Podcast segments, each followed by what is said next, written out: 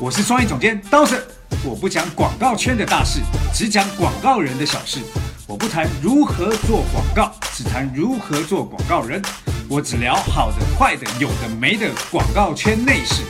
从广告人的各种德性中聊出一些人生道理。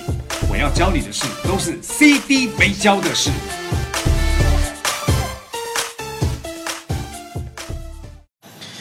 CD 没教的事，我是 Dawson。大家好，我是杨嗯帆。哎，我们现在呢在杭州的一家酒店咖啡厅里面来录这一集的节目哦。嗯这一集 CD 没教是要聊什么啊？嗯、我觉得我们可以来聊聊街头艺术，也就是潮流文化。哎，我应该这样讲啦。其实这一集我们有一个很重要的观点想要跟大家聊，嗯就是啊，有很多做创意的人，他们都会把自己的喜好放进到他的客户的作品当中。当然呀，然后放进客户的作品当中呢，如果客户打枪，然后就会觉得靠，客户没品味。也不用这么 这么难相处吧。我跟你讲，真的很多创业人都这样，哦所以我们今天就来聊聊这个街头艺术啊，跟广告之间的关系。是因为其实最近也不是最近吧，就是这一两年以来啊，从第一次的就是这不是街舞啊什么的这些呃电视节目，包含后面也有涂鸦，然后 rap，、就是这些街头文化都开始越来越再再次进入大众文化的视野。嗯，我我觉得要聊这个话题啊，应该把这两件事情分开来看，哦，怎么说？一个叫做艺术，一个叫做街头。再来聊街头艺术是什么？好啊，因为我我觉得这样啊，所有的呃艺术文化，一定艺术的表现形式，一定都来自于一些呃人们在在生活当中的一些呈现跟表现。所以呢，街头艺术啊，其实是源自于街头的艺术文化。嗯，那街头艺术文化是什么？就是以前有些叛逆的小孩拿着喷漆就在路上乱涂喷，鸦是不是？，对，乱喷啊，就是后来被涂鸦了嘛。就是最开始可能喷一些标语来发泄，或者说来来表对啊达他们内心的一些、呃情绪或者是不满，然后后来就喷着喷着越喷越漂亮，对啊，是或不者是一些口号啊，什 么什么反战啊，多多生孩子多呃少生孩子多种树啊，这嗯你这种不是涂鸦，这这是涂鸦，这是国内最基本的开始的涂 鸦，对不我对？这样吗？对，那像这样的街头文化开始产生的很，其实这以前都是一些很叛逆的人的次文化，嗯，哦，呃，街头文化，然后饶舌的 battle，然后还有街舞，然后其实还有很多雕塑啊这种的，对对对对对机车，包括 tattoo 这些，对，那也是因为这些艺术文化原本都是比较不是在主流线上，而且大家也不认为这个是一个艺术表现。嗯。可是现在慢慢的呢，从呃广告的形态越来越多元，然后这些街头文化慢慢变成主流文化，所以就有很多广告的表现跟这个东西做一些的结合。对嗯，不其实对我觉得我们可以一个类别一个类别的说，比方说我们可以先聊聊涂鸦，对，那涂鸦这件事情，其实从一开始就是一群人在表现他们的一些观点。是，哦，然后用一些呃图像的方式涂在一些公共建筑物上面，然后去表现他们的态度。嗯，那也是因为这样啊，有很多街头艺术被被创造出来。比如说有一个很厉害的一个街头艺术家叫、呃 Tom Bob，他是美国的街头艺术表演者。那他常常就是啊不，是表演者啦，就是艺术家而已。对我来说就是个表演者，因为他们后来在做的表演艺术都是什么？就是在涂鸦的时候用那个那个高速镜头。哦，拍拍下他的那个作作品的过呃，程。延时延时拍摄啊，不是高速延延时拍摄，把那个作品给拍下来，嗯那它就会创造出很多不一样的呃营销的内容的感受。好，那他他曾经他常常就会用街道的一些可见物品来做一些呃涂鸦上面的表现。其实不一定是营销啊，它其实只是把日常生活当中很常见的一些。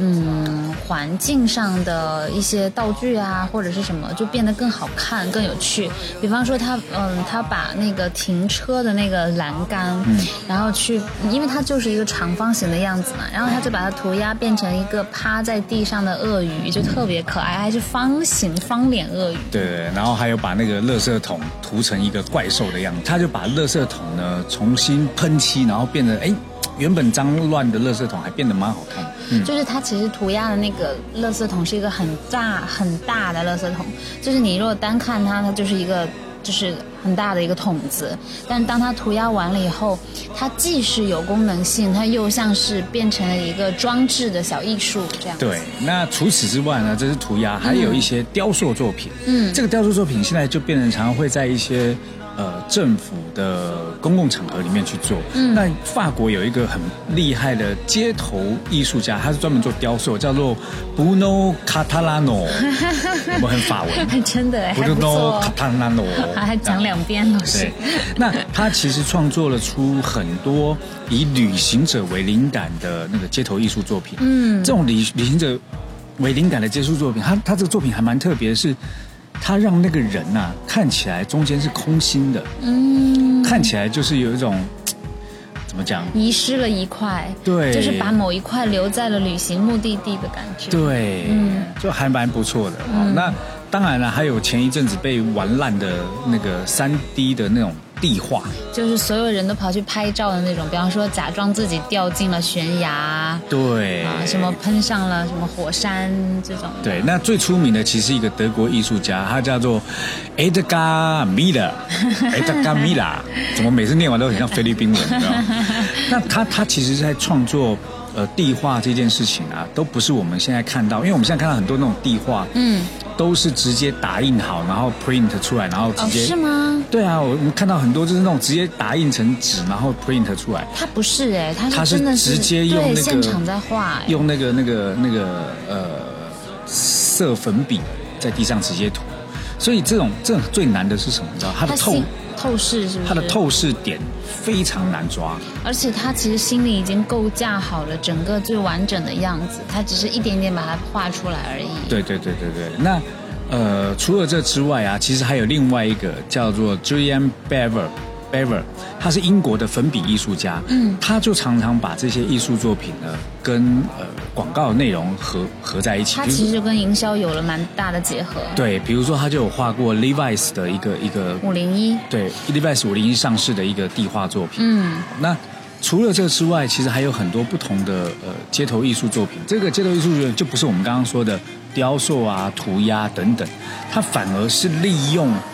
呃一些有趣的地形地貌来进行创作。哦，这种听起来很有 意思，而且这种感觉难度还更高嘞，对，这这种就并不是哪儿都能做的哈。对他这个这个艺术家啊，他是法国的一个艺术家，叫 J.R.，嗯他就在那个美国跟墨西哥的边境，他们有一个墙嘛，就是就是边那个哦边境大的、那的个、围墙，嗯，他就在围墙那边支起的一个类似，如果你要从广告的角度，它叫做 T 吧，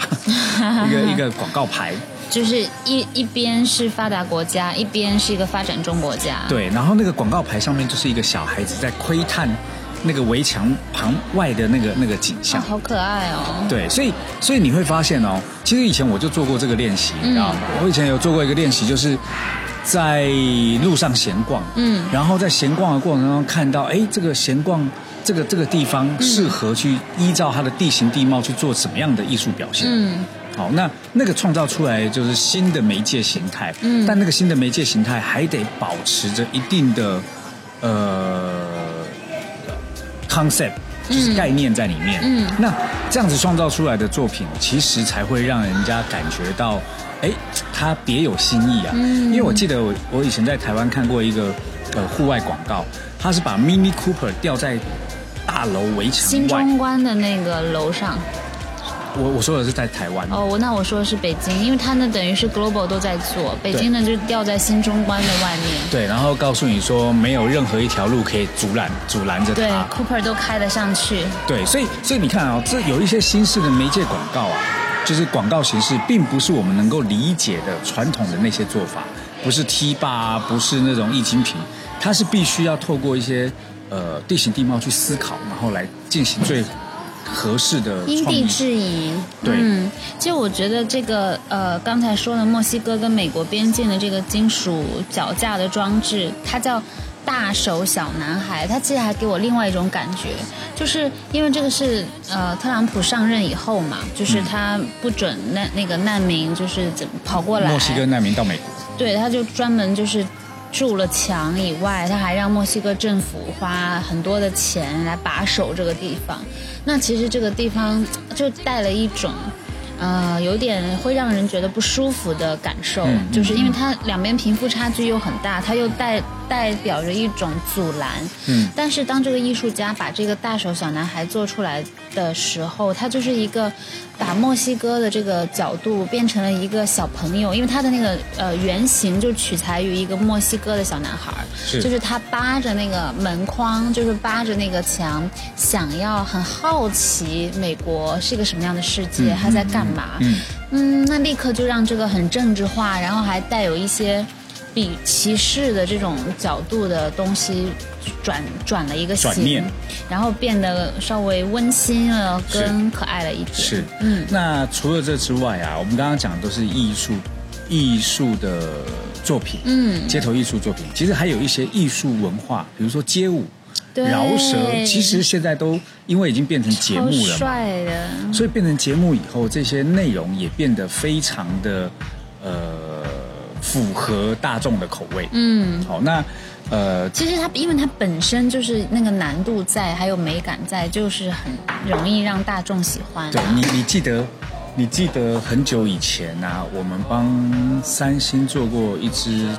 病毒视频，嗯，那个病毒视频就是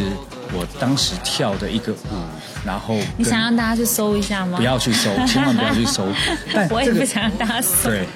但这个但重这样讲完，大家一定会放搜，心，大家找不到的，很好找哎、屁嘞！真的，好了，不要再聊这个话题。但我要讲的那个点就是，其实我们当时，当时我就一直有一种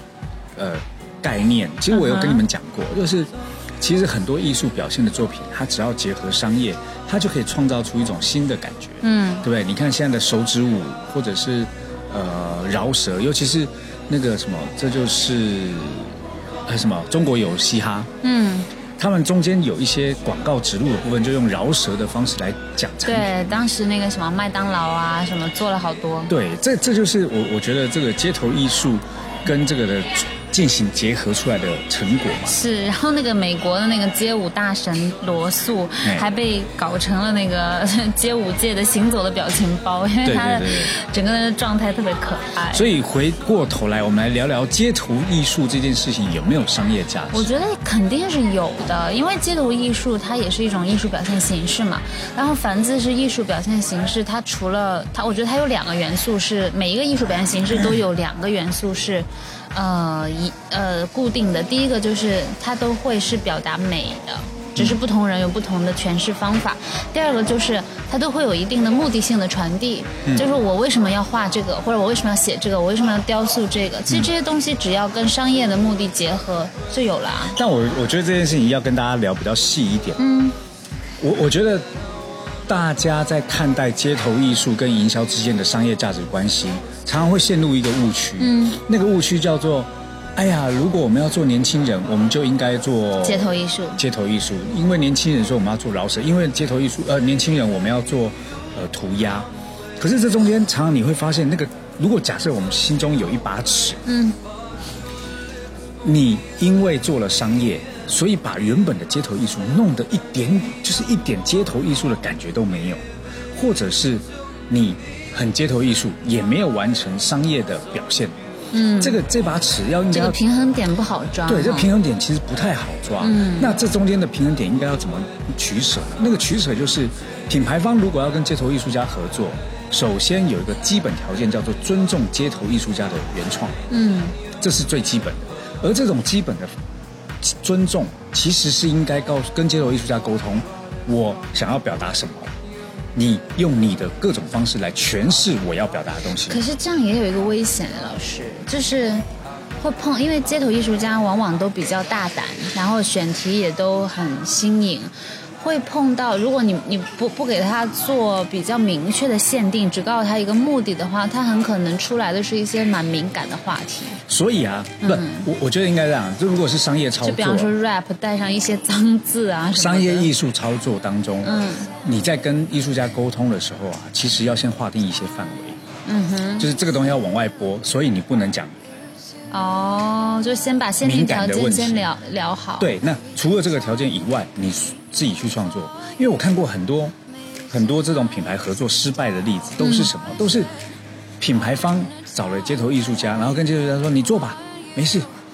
都听你的。”但等他做出来后，开始品牌方改他的东西，对，那我觉得其实这个就跟啊、找，比方说找个广告公司，直接把这一件事情完成，呃，会有一个蛮大的差别。就是如果你今天我们要做这个商业化的营销，选了这街头艺术家， 不管他是涂鸦还是街舞还是什么。基本上就是你知道他是这个风格，然后你也觉得这个风格适合，你要在确认这件事情的前提下再找人家，那对这样他出来的东西是大差不差的，不能说你明知道他擅长。就是往东南方向走，然后你结果说，哎，不行哎，我要往西北方向走，对，那就是人有家点明自明找明没明趣。就是在做情色的艺术家，情色情色的街头艺术家，结果你硬要让这个情色艺术家穿上大衣，这是很奇怪。比如说，我记也得也可以啊，怎么感觉大一和情的艺术家并不冲突？这不是重点，重点是因为我我过去也也有一个潮牌，然后我的潮牌呢，当时做出来的时候，其实也跟了很多品牌合作，嗯其中有一个品牌呢就是华硕，嗯，华硕有一个产品线就是 ROG，专门在做电嗯游戏竞的电竞类的产品，然后因为本身我自我们自己是做广告，然后这个潮牌呢，其实也就是很多街头的艺术，因为我们当时养了几个街头艺术家，也不能讲养啊，就是他是我们公司的插画师，所以当时我们在做那个作品的时候啊，其实就是跟客户谈定的我刚刚说的那个条件，嗯你必须要尊重我，嗯我们在做的这个东西是从街头文化的角度在思考问题，嗯哼，同时呢，你要的东西我也帮你把持得很好，所以那一次的跨界合作，其实我觉得做的还不错。但我觉得这个有一个前提，是因为刚好刀森老师你是两两者都懂，你是可以去兼顾的，不然，呃，如果有一个，比方说艺术家，他他没太有营销思维，企业的就是企业端的目的性的思维，那企业端这边的呃人呢，他可能也不能完全去 get 或者是去理解。对方的语言会有点对话搭不到一起去，是是所是，以就需要因为我一个我认识很多街头艺术中间家的，媒媒介，我认识去帮的一他们些街头艺术家是没办法跟人家沟通，就是他他的自己的逻辑跟自己的思维，就就有是一套自己的语言吧，应该对这对么，然后说。他其实，我觉得这里面有一个不好的合作，就是有一些街头艺术家其实是看不起商业操作的。那嗯，但是也反过来，有一些商业操作也觉得街头艺术家怪怪的，对，所以这个问题就是出还在是要彼此尊重啦。对这个问题就是讲到那个尊重的点嘛。那广告公司在这里面的角色，其实就是中间的那个桥梁。对但那个桥梁有个重要的是，他应该要说服、告诉两边，你们都应该要尊重对方。就是其实专业的广告公司就这就是他应该做的事情，他对他两边都懂，他就知道怎么是最好的一种呈现方式跟解决方法，而不是说其实一一味的，比方说用客户的角度去压那个街头艺术家，或者是说对街头艺术家也也没什么招儿再去说服客户，那广告公司自己也会被挤压的很辛苦。对，所以啊，接下来就要聊到一个比较好的潮流品牌跟呃品牌之间的跨界合作。就是结合的一个经典案例、成功案例吧对，，这个品牌这这个合作是什么？就是 Uniqlo 跟 COS 的那个啊。对的那个合作嘛，那 COS 的那个形象是非常独特并且清晰的，然后他跟那个 COS 的合作啊，做出来这个 T 恤啊，一件才九十九块，啊所以在 Uniqlo 上市的时候，所有人都疯了去抢。所以就有那个很知名的视频，就是优衣库一一那个门一拉开，然后所有的人就像僵尸一样冲进来去抢那个 T。对对对，对那所以你会发现，其实跨界合作的呃好处，这种跟街头艺术家跨界合作的好处是什么？第一，创造出了影响力。嗯，这个你说九十九块能够创造多少销量，我不相信。他现在就是都会炒到几万块。对，嗯，重点是创造出来的影响力啊，才是品牌想要。因为现在品牌就两个嘛，要么销量，要么流量，嗯，对不对？那创造出这种跟跨界合作，在不同领域的的的跨界合作，嗯目的就是为了要创造出这种影响力。是。好，那所以呃，你说这些街头文化，呃，为什么会让年轻人喜爱？因为年轻人本来就在那个年纪都是很叛逆的，所以对于街头文化的接受程度就高了。如果这些接受程度的东西高的艺术作品又跟品牌之间合作，相相当于就把对这个品牌呃对这个街头艺术的爱喜好，转转移在品牌身上。或者是说品牌借势他的喜好蹭了一下他的那个喜好度，好，所以除了除了我们刚刚讲那个跨界合作啊，英国还有一个艺术家叫做 Insa，他呢涂鸦跟之前我们说的涂鸦不太一样，他都在做一些几何式的涂鸦，几画涂一些几何图形。嗯，更重要是他画完以后啊，还把它擦掉，然后再重新画。但他为什么呢？原因是因为他把摄影机架在那，然后把这个过程记录下来，然后剪中间他要的部分，就可以看到这个变成动图。哦 GIF 的动图哦，就是看到那个立体墙的感觉。对，那他曾经跟李宁合作，李宁的韦德系列，其实那个韦德的 logo 就是一个几何图形。是，我觉得 logo 蛮好看的，对像个然小后橙子。 对，小橙子，什么都想要吃。然后他还跟百事可乐合作过。嗯，好，所以这种 GIF 的涂鸦墙啊，其实也创造出人们的视觉的吸引力。嗯，好，那呃，讲到这么多啊，其实我们最后要聊到一个观点。嗯，那个观点我觉得也是广告人需要去思考的问题啊、第一个问题就是说，呃，广告人到底有没有去参与更多或喜好更多？呃，除了呃广告之内的之外的艺术作品，好、比如说，比如说最近呃那个在七九八有毕卡索的展，结束了，老师，我九知月道一号结束的。我知道，我知道， 我知道。我要讲的就是这些传统的艺术，其实也是一个很棒的艺术作品。那当然广告人啊，通常都在加班，周末都在加班，然后没有去看这种展的时候，你说艺术氛围的培养，或是艺术天分的的嗯的养成，如果平常没有做积累，你怎么去把客户的作品跟艺术做结合呢？是，就是嗯怎么讲，巧妇难为无米之炊嘛，你根本都没见过，你也很难想出来啊。对，而且我我记得我们常常就是公司常常我们一起去看展的时候，看完说，哎，我们就觉得好像可以这么做，嗯，哎，那个可以这么就做会，启发非常多的灵感。对，其实我觉得跟广告公就是跟广告公司的同事一起去看展，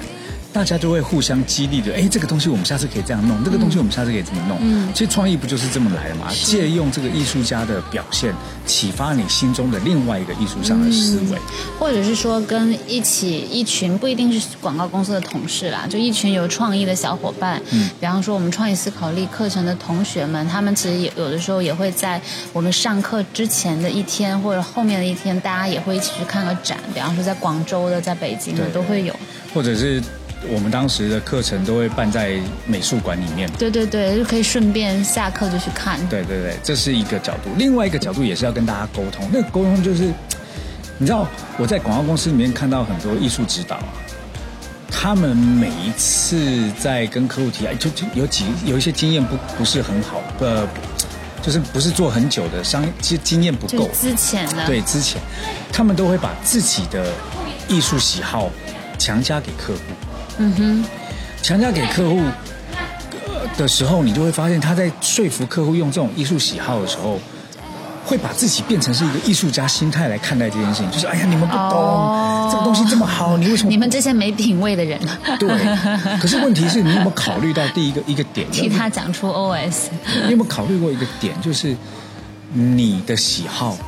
是大众的喜好吗？还有一个就是你的喜好适合人家品牌吗？对，就是，而且甚至还有很多艺，就是艺术指导啊，做的艺术表现其实非常普通，但是他总是觉得自己东西很棒，自恋，然后给客户以后，客户如果打枪了以后，他就会有出现一种艺术家你不懂啊，你不行啊，就是， 然后我心里就在想一个问题，就是说你又不是艺术家，因为毕竟我们在做广告这件事情，艺术表现是艺术表现，但如果你的角色是偏颇在艺术家，那这个案子一定会出现一些问题。其实我觉得这个事情也不是他是不是艺术家的问题啊、就像很多真正是艺术家的人，为什么有的人就很容易被欣赏，有的人就他也是超爱艺术，然后可能比方说在很多地方都有那种画家已经画了十几二十年的画，但是他的画就是卖不出去啊，或者怎么样等等。除了少部分是因为际遇啊、运气啊等等的关系以外，其实绝大部分是确实是别人没有办法去体会、去认知你作品里的美，那本身就是你能力上的一种，我我不知道怎么讲，短板或者是什么。嗯，所以所以你看哦，其实，在我们现在知道的艺术家里面啊，有很多艺术家其实以前是广告公司的美术指导，嗯比如说井上雄彦，嗯以前是电通还是博报电通的那个艺术指导。嗯哼，那他在做他的艺术创作的同时，他也了解客户要什么，嗯哼所以他可以找到这种平衡点。嗯那他的作品就是大众喜爱，然后他也有自己的原创。是，你看，我们之前还有去看过一个展，荒木经惟，他是博报堂的艺术指导。嗯那你就会发现啊，其实真正的艺术家，我所谓真正的艺术家是，他能够结合商业，也可以结合自己的艺术创作，找到中间平衡点的人。然后我也认识，像我我刚刚说 R O G 的那个，我们自己那个潮牌那个那个插画师，他也是在他的插画领域非常厉害，但是他同时也能够找到商业的平衡。嗯他拿过好呃两个戛纳的艺术奖，嗯然后去他们家，我看到他把那个戛纳的狮子拿去垫 门，所以我我就说这很特别，就是如果你真的是一个很厉害的艺术家，嗯那你更应该要学习如何把你的艺术作品跟商业找到平衡。是，好，那如果你不是一个很好的艺术家，那先把艺术作品练到好，然后在如果你也刚好在广告公司，那你也在把广告公司的这个工作做得比较好一点，嗯不要在做广告公司的时候又拿艺术家心态来跟客户沟通。是，我觉得这是一个最重要的。心那态还是很重要的。对啊，所以因为广告这件事情本身就是在解决商业问题，艺术表现跟创意只是一个手段而已。是，好，那如何运用这些手段来解决呃商业问题，才是最高级的呃跨界合作的智慧，嗯对吧？好，那今天的节目啊就到这里。其实这个 CD 没交的事啊，今天这个节目应该算是最后一集了，为什么我们不录了吗，老师？不是好是突然哦。是呃下一集开始就不叫 CD 没交的哦事。，就改名儿是吧？要改名哦你知道为什么要改名吗我以为我以为节目要告别了嘞。没有，我们要改名字。嗯哼，为什么？是因为我发现我们的节目的内容现在有更多人喜欢了。是那更多人喜欢以后叫 CD，大家都想说什么年代了还在播 CD 吗？因为大家对 CD 的概念其实并不不是一定很清楚。对。那我们现在要改一个名字，嗯哼，那个名字呢叫做“别闹了广告人哦，”。为什么要用“别闹了广告人”？有一个重要的观念，我觉得 CD 美教师当时我的目的就是要让大家知道一些广告圈不知道的一些事情。是，而且是交给很多啊、新入行的创意，不管是文案的还是设计的，就是一些他的领导不一定会交给他的事。对，那后来因为很多人跟我反映说啊，CD 我搞不懂什么叫 CD 啊，什么什么什么，那改成别闹了广告人，这个关键就会在于，其实很多人对某一些广告人对某一些事情他已经有既定印象，嗯哼而在这里，其实我要告诉大家，别闹了，你的既定印象不一定是真的，推翻，对，因为我要让大推家，翻重建，对啊，这二十二年来，我从一个 婴儿。从 一个婴儿，我做广告二十二年来嗯啊，从一个呃美术助理做到现在，其实已经看多了很多大家广告人的一些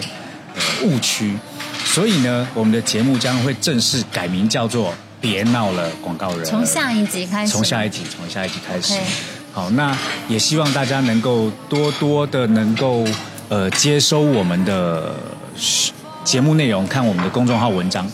对，那怎么样关注我们公众号文章呢？嗯，在里面搜索 Funer 二零一六 F U N E R 二零一六也可以加入我们工作人员的微信号，他的微信号叫做 R E N U F U N E R 小 F。对小 F 是一个小美女哈，那有什么问题你们也都可以问她。那当然了，我们现在跟呃也是广告圈的一个写文案非常厉害的女士。女士，女神啦 对女女神士啊，女 神，对对对，我的好朋友李新平小姐，我们现在也在创造一些很特别的一些呃文创商品，或者是一些很特别的一些内容课程。那如果大家有兴趣的话，也可以关注我们的公众号，好吗？好，那今天节目就到这啦，下周同一时间请收听我们的《别闹了，广告人。我不敢讲，怕跟你讲错。好，拜拜。拜拜。